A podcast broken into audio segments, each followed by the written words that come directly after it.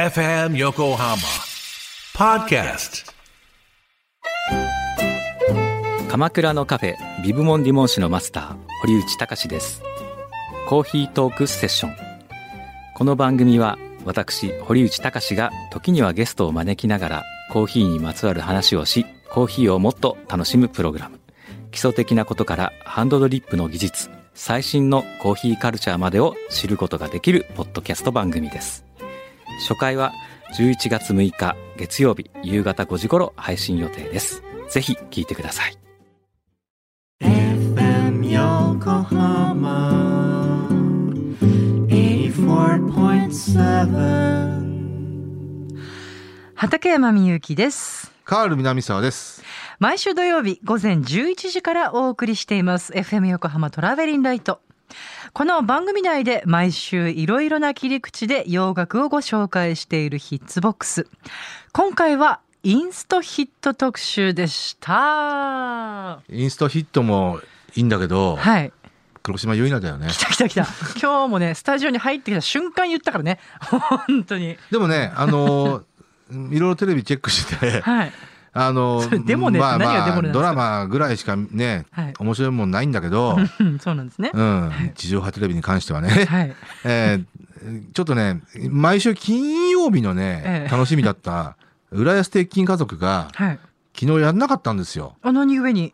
何故にかというと、要は新作を撮れなくなってるんですよ。だから結構、まあ各局そういう状況あるんですよね。あ。の、はい。4月から始まったはいいんだけど、え要は4、5本ぐらいしか撮撮ってなくてその後撮れなか撮れないっていう状況があってね。うん。あのね、キムタクの BG とかもへー4回ぐらい放送してもうね、そっか物理的にもう無理なんですもんね、あそうですか。そうだ、鉄うん浦安鉄筋鉄筋家族ね、もう毎週金曜日の楽しみだったのにね、昨日やんなかったんだよね。まあでもこの後がねあるでしょ。ね。このねほらもうちょっとシーズンがいけばあ、おそらくね。ね。まあそっか。ちょっと長いねそこまでね。ただ面白いのはね、その後のね、えっ、とね、捨てないで足立さんっていうドラマがあるんですよ。ははい。い、はい、それ結構よかった。それは、あの、ちゃんと新作やってましたね。うん。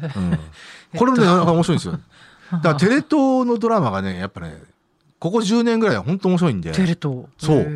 特にドラマ24へー。あの、みんなエスパーだよとかね、うーん。古くはまあ AKB のドラマとか、やってましたけど。あのかなり攻めてますよ。うーん。いやということで今日はテレ東のドラマの話を、はいね。はいえー したという感じで じゃあちゃうねんって感じなんですけど。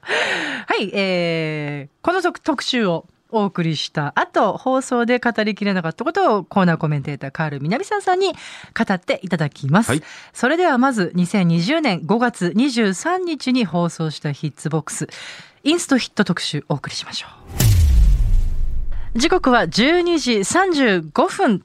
FM 横浜から生放送でお送りしています。トラベリンライトこの時間は60年の歴史の中のポップソングからよりすぐった名曲を様々な切り口でご紹介するヒッツボックス一曲一曲を詳しくご紹介してくださいますコーナーコメンテーターのカール南沢さんですこんにちははい、こんにちは。カール南沢です。もうスタジオに入ってくるなり今週の倉島結菜ちゃんはっていうもういきなり初っ端から来ましたからねね、月曜日、ね、はいあの、ラーメンの、ラーメン最有機か。ほうほうほうはいはい。あの、もう今それが楽しみだから。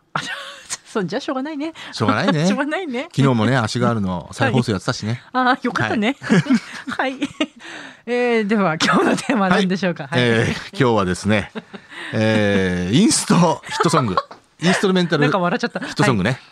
インストゥルメントね。はい。これはい何度かヒッツボックスでもはいやってましたけどね、かつてね。はいえーまあ、あの、何度目かの、えーインストヒットソングですけど、そうですね。まだ、ちゃんとあるんですね。こう、インストヒットってものがね。あももちろんあのか、かつてのね、ただね、昨今は、はうーんい印象ですけどね、インストヒットってめっきり減ったかな、いやとはー、思うんですよ。そんな気がしますね。そうですね。うんうん。理由、なぜかというとっていうのは、まあ、うん厳密にはわからないですけど、えうーんあのー、ビルボードのね、ヒットチャートで、はいナンバーワンソングに、に限定すると、えーね実はね、80年代半ば以降ねええ、ナンバーワン、インストのナンバーワンソングは誕生してないんですよ。ああ、あそうですか。そう。ーん。それまではねううんん、まあ、まあ、50年代、60年代は結構多かったんですけど、あの映画音楽とか、そうそうそうそう、ね映画音楽をはい。中心としてね、ええ。うん、多かったんだけど、はいはいまあ、まあ、70年代、80年代もはい、ちょこちょこ散見されてましたけど、ええ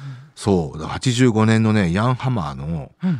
えマイアミバイスのテーマっていうね、はいはいはい、はい、あれ以来ナンバーワンソングって意味ではうん？誕生してないんですね。なるほど。まあ、あの、微妙だったのがね、まあ、7年前の、はい。あの、バウアーっていう、まあ、EDM 系のアーティストですけど、うん。それのハーレムシェイクっていう曲が1位になったんですけどまあでも、ちゃんとボーカル入ってましたからね、あれもね。あそうなんですね、うん。うん。反、反インストみたいな曲だったんですけど。はい。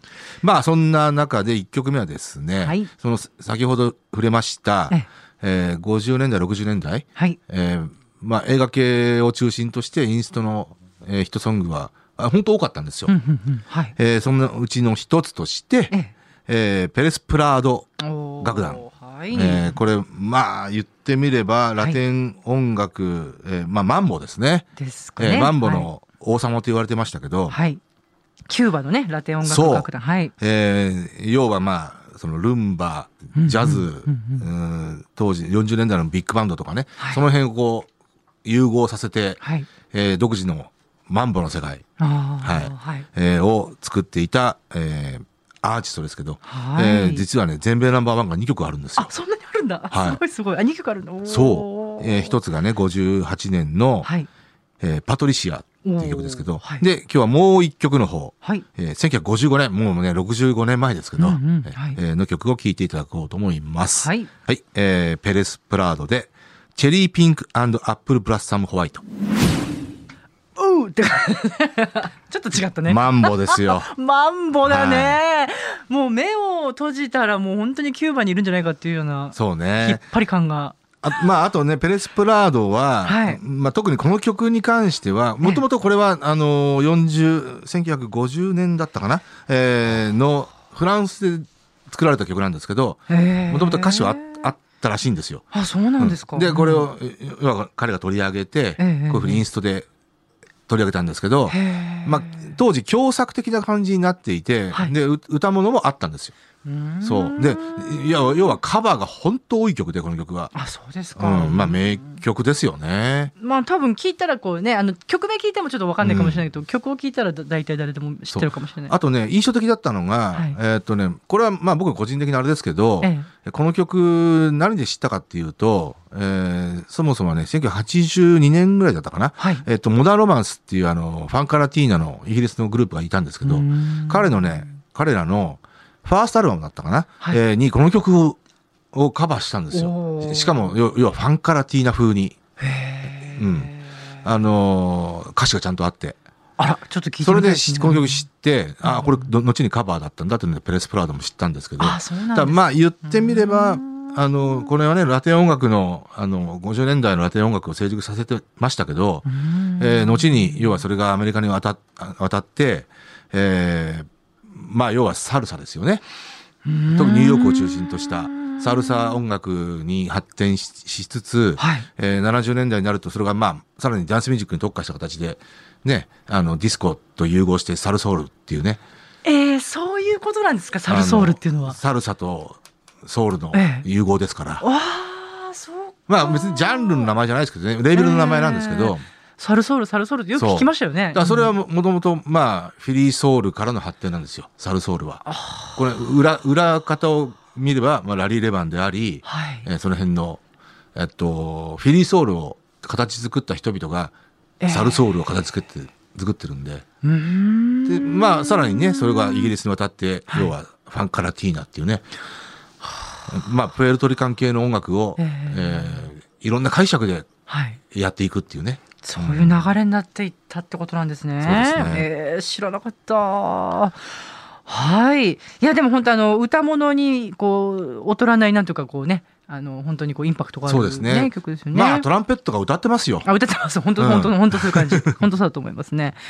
はいそれでは二曲目のご紹介お願いします。はい。はいえー、2曲目はですね。時間がだんだんもう時間ないのかな、うん はい、えーこれね、あの、80年前後のイギリスで一大ツートンブームっていうのが起こったんですよ。ほうほうはいははいい。ええまあ、言ってみれば、要は新興勢力によるスカですね。はい。えええーで、その二大バンドっていうのが、スペシャルズとマッドネスだったんですけど、はいえーそのうちの一つ、マッドネスのね、これ純粋にはインストではないんですけど、ほうほうほうえー要は前工場でボーカルが入っていて、はい。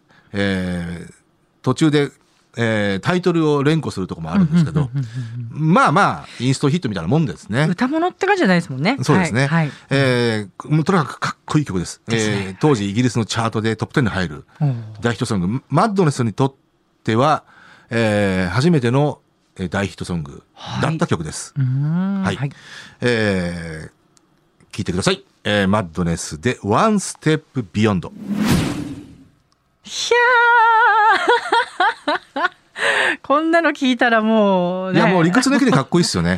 でね、マッドネスとか、こ当時のスペシャルズ、はい。ね、そのツートンレえーのシーンを、はい。えーまあ、牽引していたバンドですけど、えーすっごい感じるのが、まあ、要はこのジャンルで、このシーンを牽引していくんだ、作っていくんだっていうなんか意気込みみたいなものをすごく感じますよね。感じますね。感じるし、あはと、もう本当このマッドネスのこの曲に関しては、この音楽への初期衝動みたいなものが本当に、うん、はい、思いますよねうんうんうんねいや、久々に聞きましたけど、はい。かっこいいよね。あのーなんかこう、おしゃれな先輩方の姿をこう思い出しました？ああ、そうね。にね。ただね、あの、ツートン、このブームに関しては、うんうんアメリカでは全く売れなかったんですよね。あ、それがまたね、そう。うん、スペシャルズとかも特に、うんあ、の、アメリカでは成功はしてないんで。マッドネスも後にね、えはいえっと、トップ40ヒット2曲放ってますけど、はい。えーけ結構後になってからですね。そうか。ううんん。でもなんかイギリスのこう、こういうところがこう渋いなと思いますけどそうですね。はい日本にもまあ相当伝わってきてましたけどね。はあはえーこの辺は。はい。はい。はい。それではインストヒット特集最後の曲はいのご紹介お願いします。えーうん、あの、ディスコ黎明期のまた話はいに、えー70年なりますね。はい。えーもちろんね、あのーこのディスコの時代に突入する、えー頃にも、えーインストの、えーディスコヒットっていうのは、えーまあ、いくつか出てきてはいたんですよ。うんうんうん。えーまあ、そもそもが、この、まあ、フィリーソウルがディスコの、まあ、のろしでもあったんですけど、えーフィリーソウル、ファンク、ノーザンソウル、えーいわゆるソウルミュージックから、こう、ダンスミュージックに特化した形で、えーディスコ音楽というのが出てきて、うん。きたわけですけどはい。えーそんな中で、よ要は新たな、えーダンスミュージックの形成の中で、インスト曲っていうの、えーまあ、典型的な例で言うと、えー MF MFSB の TSOP、うんあの、はいソウルトレインですね。ああ、えーはいはい。まあ、だからまあ、そう、あの、3ディグリーズのボーカルは入ってますけど、はい。まあ、ほぼインスト曲ですよね。えーあとは、アベレージホワイトバンドのね、 Pick Up the Pieces だとか、うーんうん70年代のはい。はい、コモドアーズのマシンガンだとか、ははははいはい。えーまあ、いわゆるソウル系の、えーそういった曲がありましたけど、はい。えーこのね、ファンクをベースとして、えーニューヨークから出てきたバンドで、はい。えー次のダンスミュージックの、えーソウルミュージックを基盤とした次のダンスミュージックの、えーなんか新しさみたいなのを感じさせたグループっていうのがはい出てきたのが、えーそれが BT エクスプレスというそういうバンドなんですね。ね。はいうんえーで、彼らもね、あの、はいいくつかインストのヒットソングがあるんですけど、うんうんうんえーまずは、あの、彼らね、Do It っていう曲、えーこれが、えー74年か、はい。えー大ヒットしたんですね。いきなり2位になってるんですね。そう大ヒットしたんですけどうんはい。えーまあ、ここれがね、後の、その、ブギーと言われるような、はいえーところをも感じさせるんえー、ですよね。そこまで繋がってくる。ははいい。へーえーで、これがね、要要は、プロデューサーがジェフ・レーンとか、はあえーランディ・ミューラー、これアレンジやってるんですけど、うんあとミックスにトム・モールトン、これね、サルソウル系の、あのーまあ、ミキサーでもあるんですけど、うんこういった人々が関わってたんですよ。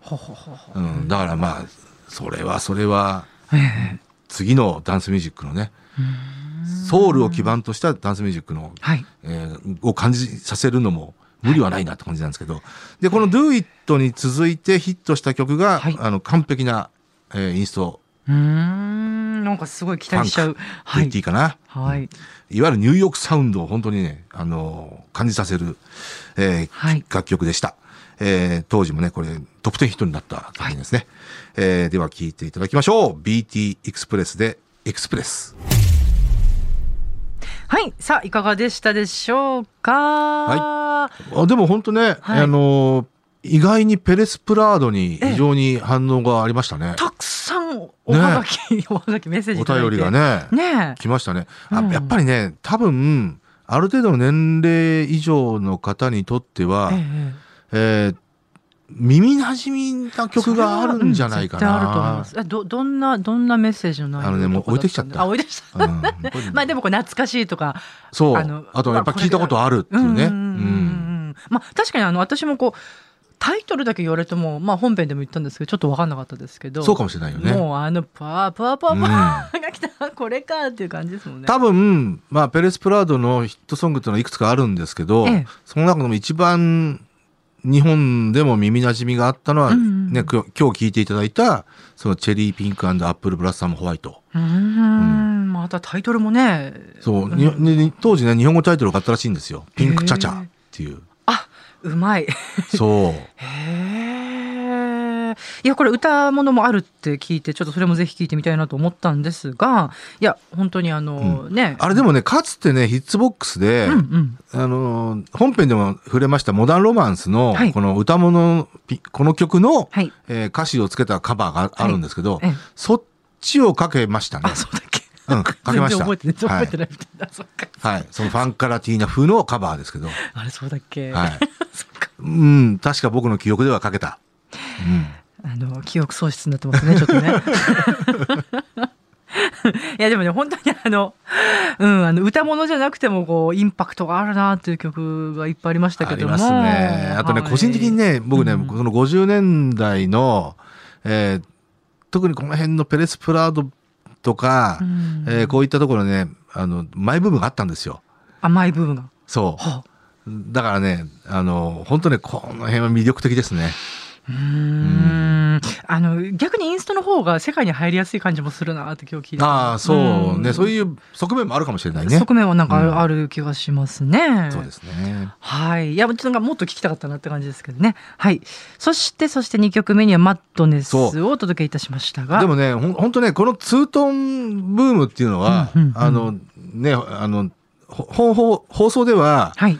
本当2、3分しか触れられなかったんですけそどう、ですね。これはね、本当2時間ぐらい話したいぐらいですね。えーあ、そうなんですか？んああんまり知らない、本当に。いや、あのー非常に、すごい短期間ではあったんですけど、はい。えー、よう席巻しましたよね。うんうんただ、まあ、あのー放送でも言いましたけど、うん。えー一部ヨーロッパとの現象だったんですけどね。なんでこういうのこうアメリカにはこう波及しないんですかね？わからない。うん。うんまあ、おそらくね、あのープロモーションの問題もあったかもしれないですけどう、ん。でも、これがアメリカで売れなかったっていうのも、なんとなく理解できるようなところもあるんですけどね。はあ、そううですか。ん。うん。だまあ、これね、そのマッドネスだ、えーとスペ、スペシャルズだ、はいあとね、セレクターとか、ザ・ビートだとか、うんうんうんうんで、ツートーンっていうのはそもそもはレーベルの名前なんですよ。はい。はい。はいスペシャルズが所属していた、うんうんえーレーベルの名前で、マッドネスは違いますからね。あ、あ、そうか。マッドネスはスティッフだったかな？あ、そうなんだ。スティッフレーベルだったのかな？ううんん。あ、そうなんなんだけど、だではい要は最初、マッドネスとスペシャルズがこう、世に出てきて、えートップ10ヒットを放ち出してこう、要はスカブームが出てきたんですけど、はいその時まだツートンブームなんていう言い方しなかったですね。あ、そうなんですか。そう。で、翌80年に、えーいろんなアーティストが出てきて、うんうんで、やっぱり、えーっとね、ザ・ビートが確かツートンレーベルだったかな。ううんん、だそしたら、やっぱあの、あのツートンレーベルの、あのーロゴはい。がはい。かっこいいんですよ。かっこいいでもちろん白と、うんモノクロね、はい白と黒のツートーンでね。はい。えーで、これは、まあいろいろね、あの、人種の問題もね、ああの、表したらしいんですよ。し白人、黒人。あ、あ、そうなんですか。そうだからそういうメッセージ性もね、非常に、うんうんうんまあもちろん、もともとスカ、いわゆるレゲエっていうのは、うんうんそういったメッセージソングもありましたから、はい。うんはい。そういったところもね、あとパンクの精神ですよね。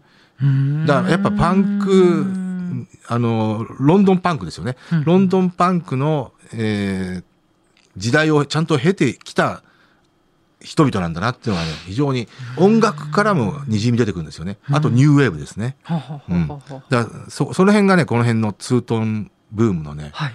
あの、醍醐味でもありますけど。いやだってもう日本人はこれにもうすっかりやられてって感じですよね。もう痺れてって感じ。まあメイン。ンストリームのね、あの洋楽のヒットまではならなかったですけど、あまあまあまあそうですけど。うんあとね、なだ要はツートンレーベルっていうのが、その、はい一大ムーブメントの、えー代名詞になっちゃったっていうことですね。うんうんツートンブブームっていうね。はいはい。うんあとね、僕ね、これ、そもそも知ったのがね、はいこれすごい個人的な話なんですけど、えええ79年の年末か、確かは明けて80年だったと思うんですけど、いつものように、萩原くんと、え。はい。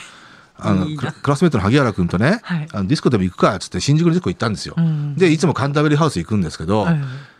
たまには、その人はなぜかね、カンタベリーハウス以外行ってみない？ってうんなって、お、マジ行ってみようか？とか言ってうん、男二人でね、はい。じゃあ、もう本当わかんなかったの。ど、ええどのディスコがどういう感じなのかってわかんなかったから、え椿ハウスっていうディスコがあるから、あの、そこ行ってみようかって言って、あ、なんかかっこいい名前で、ん聞いたことあるわ、みたいな。で、行ったんですよ。はい。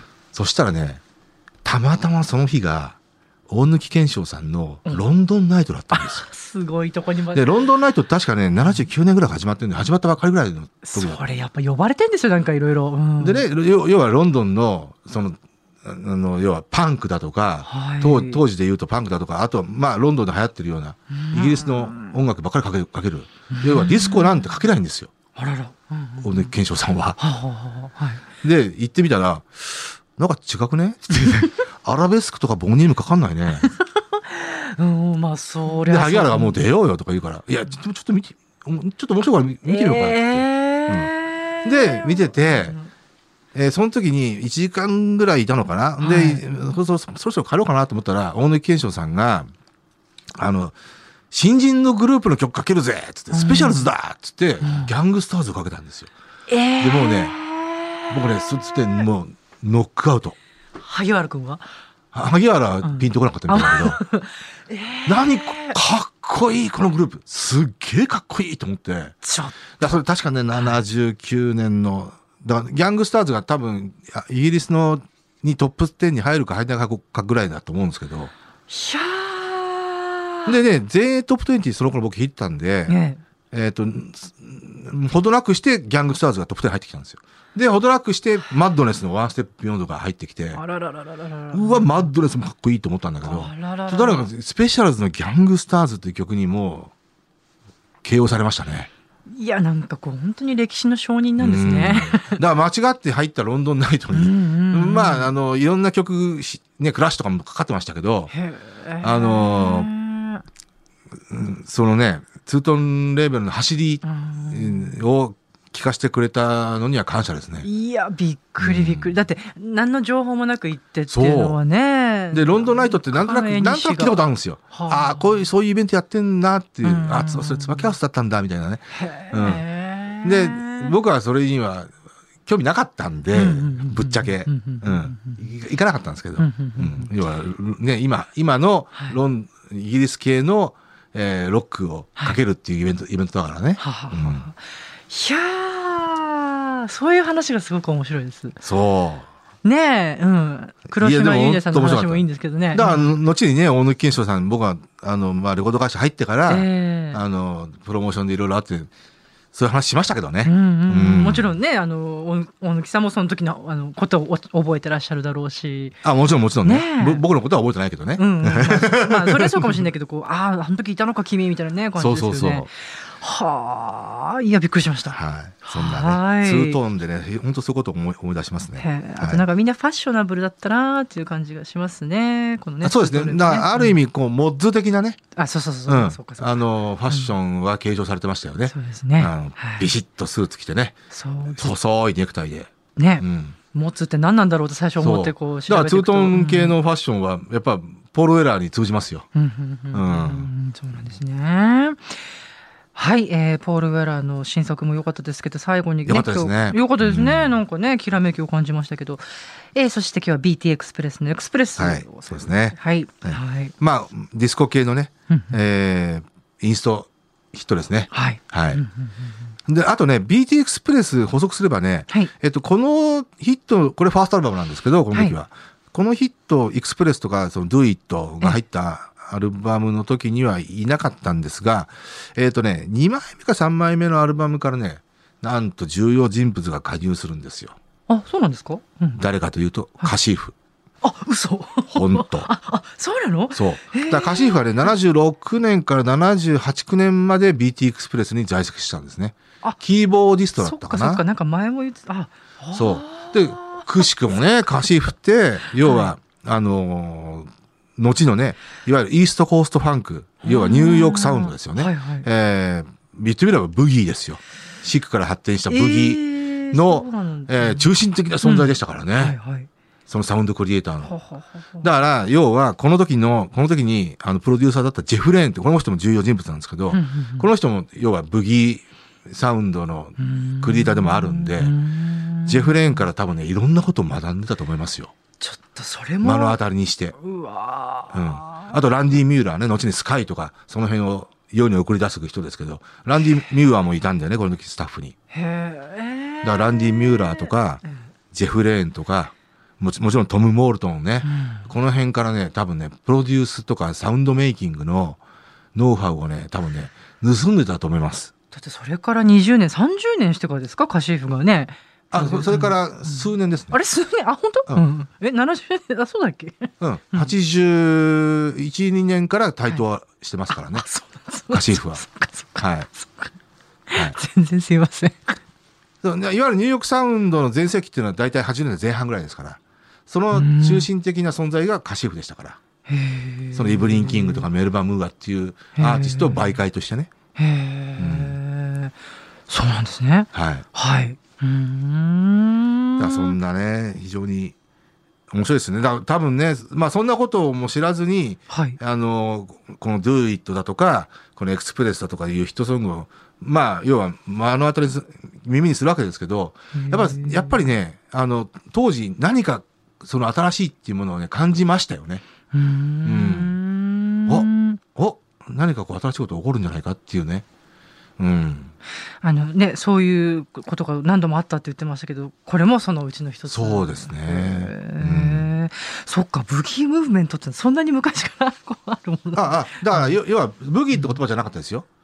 はあはあはうんあ。ニューヨークサウンドとかその辺が、いわゆる、あのー今で言うブギー、ブギーブームの、はい。あの、礎ですね。そっうか。ん。だから、そう、あの、一人簡単に言っちゃうと、はい。えーブギームーブメントムーブメントは何ですかって言ったら、要は、えーシックサウンドから派生されたニューヨークサウンドを再現することです。うーん。うん。なんか、やっとわよくわかった気がする。だからタキシー、タキシードも、はあ。えーマーク・ロンソンも、はい。えーもっと言っちゃえばダフトパンクも、はあ。えー要は、この辺のカシーフサウンド、シックサウンドを、はい。えー再現してるわけですよ。うんうんうんうんはい。うーん、よくわかりました。はい。今日はなんか、すごいこう、生徒になった気分っていうか。いえいえいえ。ああ、はい。えー、この他にもいろいろきっとね、いっぱいご紹介した曲もあったんでしょうけど。ああ、ありましたね。ねえまあ、インストヒットは多分ね、あの、またやると思います。はい。はい。はい。はい。今日はではこんな感じのお話をしていただきました。ということで今回はインストヒット特集をお送りいたしました。曲も合わせて聴きたいという方は毎週土曜日午前11時から放送中。